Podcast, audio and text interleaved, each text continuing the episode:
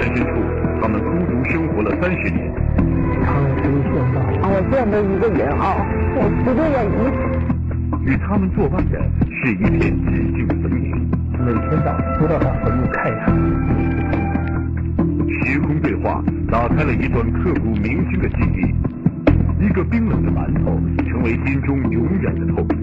且听王刚讲故事：一个馒头和一百六十八座坟茔。在新疆天山深处啊，有个人迹罕至的地方，叫乔尔玛。在维吾尔语中啊，乔尔玛的意思呢是连牛羊都没有去过的地方。可有这么一户特别的人家，天经地义一下来到了这里，而且一待就是三十。现在看夏天你来的时候，现在好贵。特别冬天，十月份以后大雨封一直到四月份，我们年轻人在这里可以说长时间见不到，特别恐怖，连个人都见不见不到。我有实的话嘛，我见着一个人啊，我不对眼睛，一脚印一走，我太孤独了。这就是那对奇怪的两口，男的叫陈俊贵。女的叫孙丽琴，在他们所居住的房子五十米远的地方，有一片墓地，二十多年的时光，他们就是和这些坟茔作伴。老陈每天都必须要做的一件事就是打扫墓地。我现在每天早上都到他坟墓看一看，心里不舒服。我是说到现在过的是什么样日子啊？受了这么大的苦。我说你，你看人家的话，一个男子汉啊，你看到人家里头，要住的有住的，要吃的有吃，要穿的有穿的，看人家。三十年清贫的守墓生活，让刚刚四十出头的陈俊贵夫妇提前老去。因为生活的艰辛，两个人也会时常的拌嘴。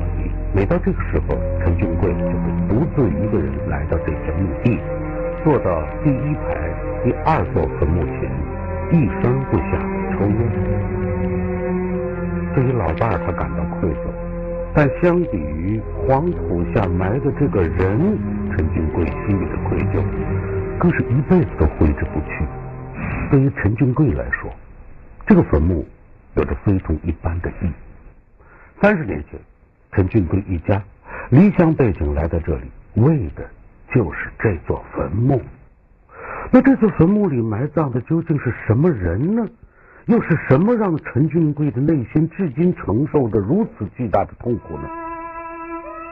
一九八零年年初，作为中国人民解放军基建工程兵部队的一名普通战士，十八岁的陈俊贵被派到了天山修筑独库公路，在那里，他认识了班长郑云书。来到部队的第一天，陈俊贵就跟着班长上山了。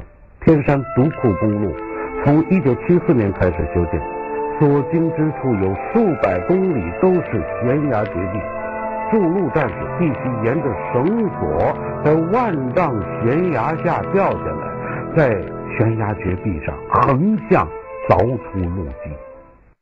七点钟准时去洗床，洗床以后我们洗把脸，吃完饭我们就继续休息。到中午的时候，我们就不回了。我们在工地上，因为这条公路我们当时没有停业，都是铁锈、钢镐、炸药。独库公路北起独山子，南至库车，原计划用三年时间完成，但由于自然条件过于恶劣，修建这条公路整整用了十年时间。一共有一百六十八名年轻的战士和军官被雪崩、泥石流、暴风雪。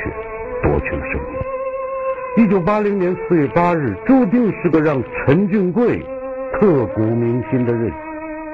我当时正洗衣服呢，这时候呢，我们的班长喊我，说陈贵，你过来一趟。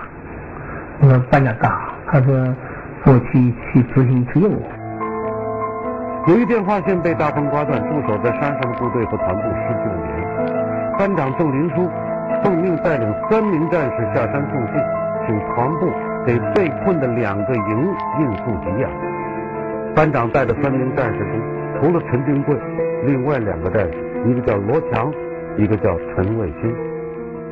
他说：“你去到崔班，嗯，拿点馒头。”我到崔班以后一看，只剩下了二十个馒头。揣着最后的二十个馒头，带着一支步枪，班长郑林书带领三名战士一头扎进了暴雪之中。他们在暴风雪中走了一天一夜，才走了十二公里。上面雪埋上我们也看不，登上去滑下来。有时候一个碰个小石头行了，碰到大石头以后，啪嚓一下就摔倒一全身就是这手上全部被划破。因为风雪太大，山石的道路啊、树木啊，全部被大雪覆盖了，他们连方向都很难分辨。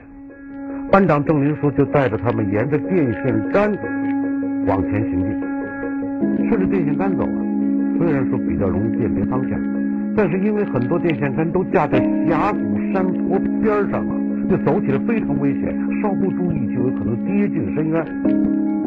班长郑林书带领三名战士在雪地里又爬了一夜，到了第二天上午十一点，才爬到大约三十公里的地方。渴了就把血，饿了就吃猛馍，但是我们也不知道还有多少。到了第三天的下午，出发前带的二十个馒头，只剩下最后一个了。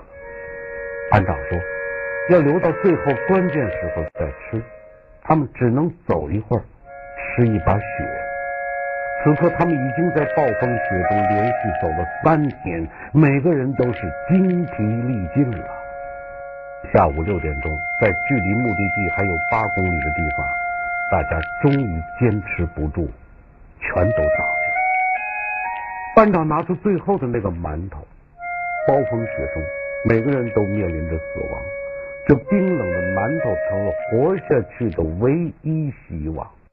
我的眼睛一直盯着这个馒头，我当时也没看到这个罗强啊和程和程卫新两个交代，因为他俩在这边，我我没有回过头，我只是一直奔着这个馒头。此时此刻，这个冰冷的馒头就是生的希望。望着班长手里的馒头。谁都没有说话，空气仿佛在那一瞬间凝固了一般。时间在一分一秒的过去，终于，班长做出了最后的决定。一个冰冷的馒头掩藏着怎样的生死抉择？班长说：“把这馒头给吃了，因为他的性命年纪最小。”一条冰雪的道路演绎了怎样一段兄弟情谊？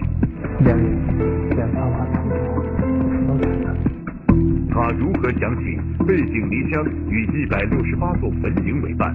放了一场病，天然是什么样的愧疚跨越了漫长的三十年？王刚讲故事，一个馒头和一百六十八座坟茔正在播出，稍后继续为您播出王刚讲故事。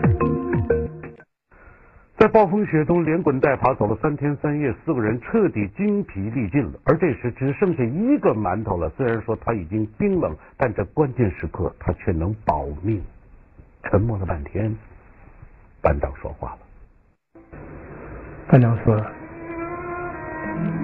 把这馒头给吃了，因为他是性命年纪最小。”班长把馒头是给我递过来的。实在抵抗不住饥饿和寒冷，唯一的馒头三口两口就被陈俊贵狼吞虎咽的吃了。等到馒头下肚，陈俊贵才发觉自己犯了一个一生都不能原谅自己的错误。他看到罗强和程心两人眼巴巴疼我，说到死。就这时候，我心里确实有一种。真正难以难受，那人都是心都是有的。陈俊贵吃完了仅有的一个馒头之后，四个人在原地休息了一会儿，就再次挣扎着爬起来，互相搀扶着往前爬行。一百多米的路程，他们足足用了五个小时。又冻又饿的班长郑林书，终于倒在了雪地里。这时候，两位战友提出来说：“我们去找财务去。”就，个班长回来取取暖，烤一烤，相信班长就会好的。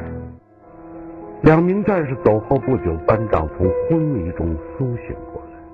当时候我到班长，我跪下来，我到班长那班长说了：“如果这次你能活着出去的话，请你到湖北老家看看我的父母。”班长说完后，我再也没有提。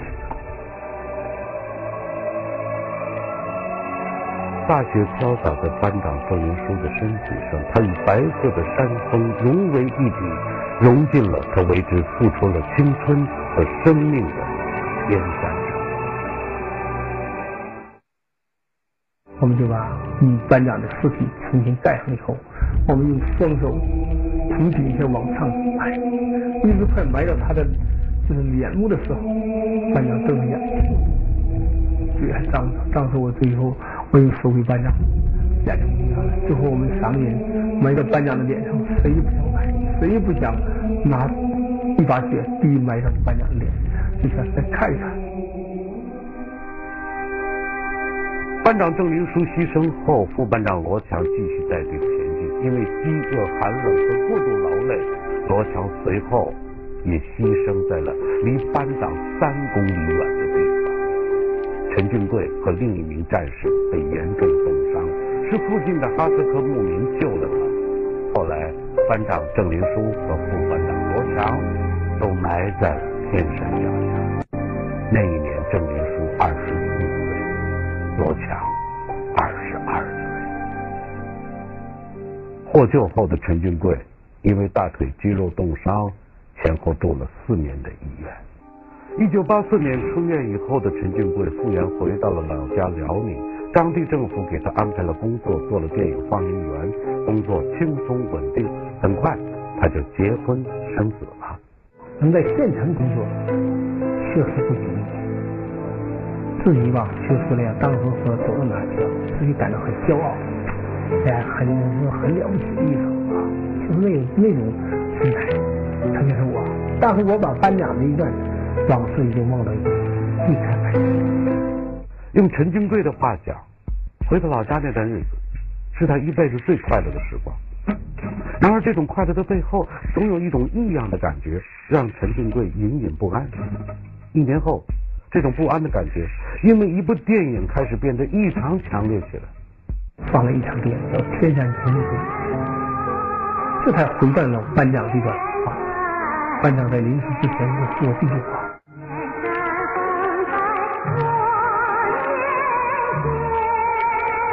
继续洒满天山，捐躯为谁？为国为军威振奋。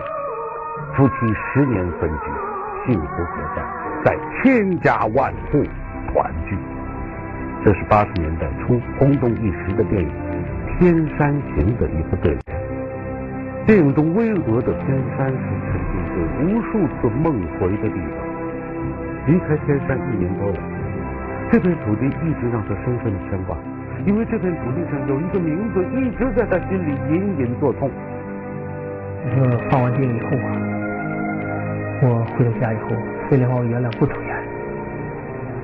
当时候我从箱里拿了一盒烟，当我妻子说：“你不今天怎么回来这么晚？”当我没有吱声，有点事情。这时候我却说，在那一宿当中，翻来覆去想起了班长。在临死之前和他这一次，我们七人一起去执行任务。结婚以来，陈庆贵很少和妻子说他以前的事儿。那天晚上啊，陈庆贵辗转难眠，他第一次把班长和最后一个馒头的故事原原本本的讲给了妻子孙丽琴。天天都是孩子福气的，所以的话嘛，有时的话嘛，他就跟我说他是丽琴嘛。哎，说实在的，他说我太想我的班长。对班长的思念以及对战友的愧疚越来越沉重，这种感觉让他寝食难安。到班长的故乡去看望班长的父母，实现班长的临终嘱托，成了陈俊贵最大的愿望。然而这个时候，陈俊贵才发现，由于自己和班长相处的时间仅仅只有三十八天，除了知道班长是湖北人之外，其他的情况他一概不知。班长的家乡不知道，给部队写信，当西建工全部解散。写信，哎呀，到处写信给部队，没有下文。在后来的日子，陈俊贵的脑海里一次又一次出现班长临终前的嘱托，回忆一次又一次的把陈俊贵从安逸的生活中带回到遥远的天山深处，仿佛一种来自远方的呼唤，让陈俊贵的心备受折磨。痛苦挣扎了一年后，一九八五年，陈俊贵做出了一个让全家人和朋友都难以理解的决定，那就是辞掉工作，举家前往新疆为班长守墓。陈俊贵能找到班长的父母，实现班长临终前的遗愿吗？举家万千，背井离乡，只为还愿。对恩人有这个守护这个恩人三年。苦苦寻找，只为完成班长遗愿。岁月漫漫，他执着守望的究竟是什么？还有很多很多的战友，他们到如今没有留下任何的名字。王刚讲故事，一个馒头和一百六十八座坟茔正在播出。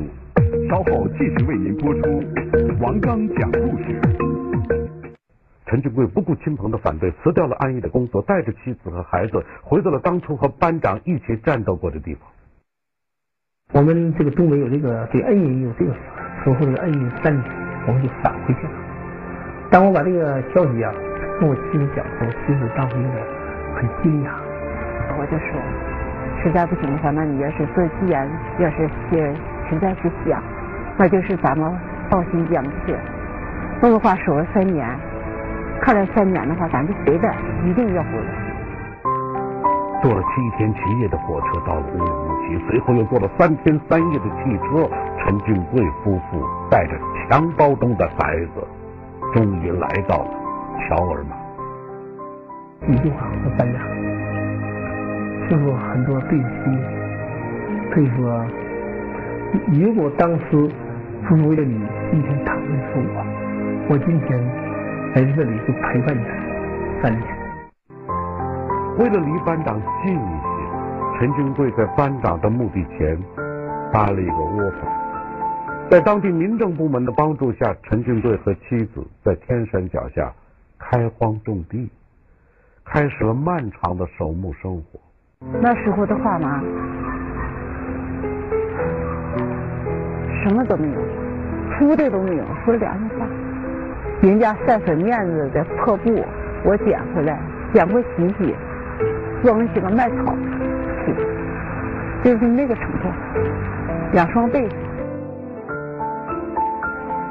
为了完成班长临终的嘱托，陈俊贵一边守墓，一边四处打听班长家的地址。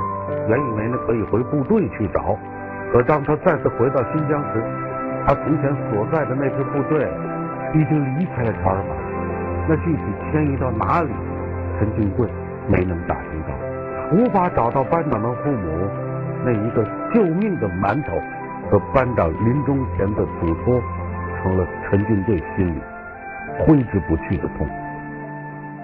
有一次，跟我们那丫头的话嘛，打了，就成子的话嘛，弄这么一块馍馍，弄一块馍馍的话嘛。他说是，你看，要是这块馍馍的话，要是要是再有这一块，要是干活的话，这不是又救活我们班长不会死的，我们那两个战友都不会死的。感到自己很惭愧，班长在死之前，有这个小小的心让我没有实现，有时候不敢到他的跟前。说话间三年过去了，可寻找班长家人的路却依然看不到尽头。按照原来的打算呢，他本应该赶回辽宁老家，而这时候的陈金贵发现自己心中的内疚并没有因为守了三年的墓而减轻，反而越来越重了。我说我我说丽姐，我你等一会儿，我再摸摸他，我再摸一下碑再。当我回来以后，跑到班长坟前的碑碑的时候，摸一下，不知道咋回事，就是想起不想走了，就觉得好像。走出去的好像对不起似的，没有过板，没有过板吧？不管咋地，我头的话，我们两个看一看，走了几步我又回来，也有感情的。就这样，他们还是留下来了。冬去春来，年复一年，由于路途遥远，生活拮据，三十年了，陈俊贵一家再也没有回过老家。二零零五年，一个偶然的机会，陈俊贵得知现在的武警交通二总队的前身就是修筑天山公路的解放军基建工程兵部队。在武警交通二总队的帮助下，二零零五年五月，郑林书老家的地址终于找到了，湖北省罗田县黄河乡。我不在了，父母不在了。嗯。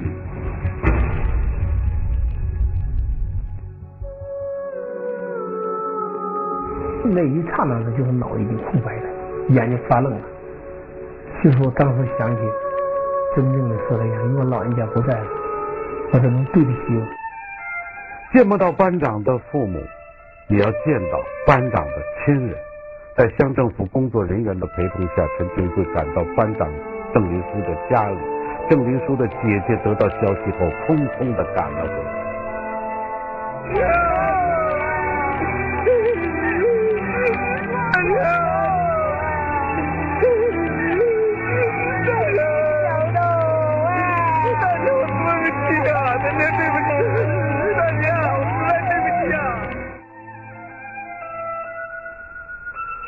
在班长大姐的带领下，陈金贵来到了班长父母的坟前。你的儿子没回来，你的亲儿子，但是我就是你的。我在我有生之年，我在班长坟前守墓的，一直守到我有生最后一刻。妈，我来看你来了，我来晚了。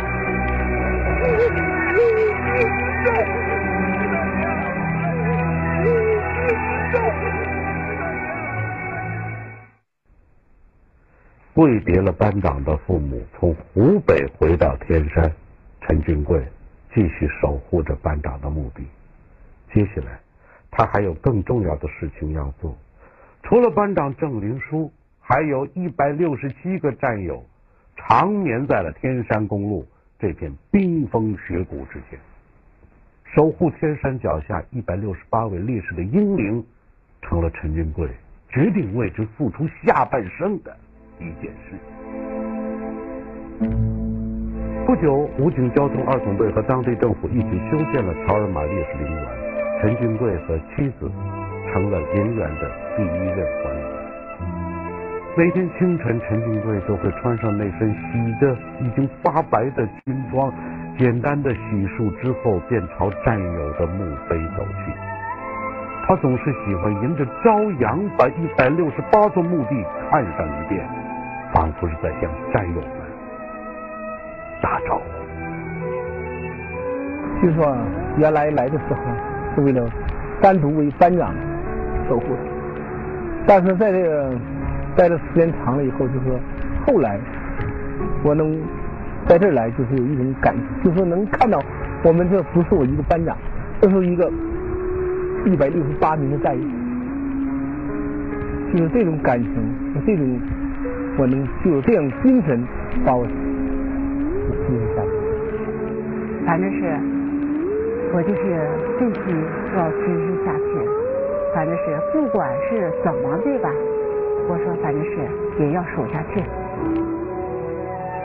从陵园往天山高处看，可以看到这一百六十八名烈士为之付出生命的天山独库公路。对于陈俊贵来说，每天能陪这些战友是一件让他感到很踏实的事情。如今走天山独库公路，途经乔尔玛的游客都会慕名来到烈士陵园看看。人们敬仰那些年轻的战士，用内心最纯真的感情祭奠他们。而陈俊贵。一遍又一遍地向每一名游客讲述那段历史，他想让后人知道，在美丽的天山上，曾有那么一支英雄的部队，曾有那么壮烈的一群士兵，曾有那么纯粹的一种情感，他们曾经是那么年轻，那么的可爱，那么的可敬。这条公路也可以说在我们这儿就是修天山公路的一副的代表，还有很多很多的代表，他们到如今没有留下任何的名字，但是他们的精神和他们依然还在守护这个天山公路。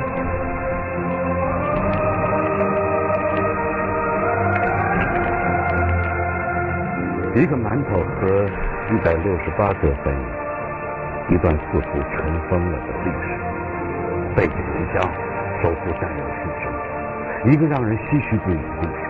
从这当中，我们了解什么叫真正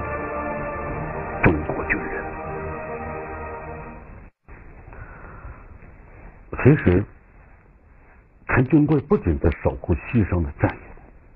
也是在守护一种感恩的品德，更是在守望一种不朽的精神，是吧？他是一名普通的山西小学，一年募集两百万元，号称资助了一千多名学生。他网上骗我的钱呢，就十万。不理解。他靠什么赢得陌生网民的信任？他不能提取一分钱用来做其他的。这是合理的质疑，还是好心被误解？是一场作秀，还是善心的流露？且听王刚讲故事，亲自见解。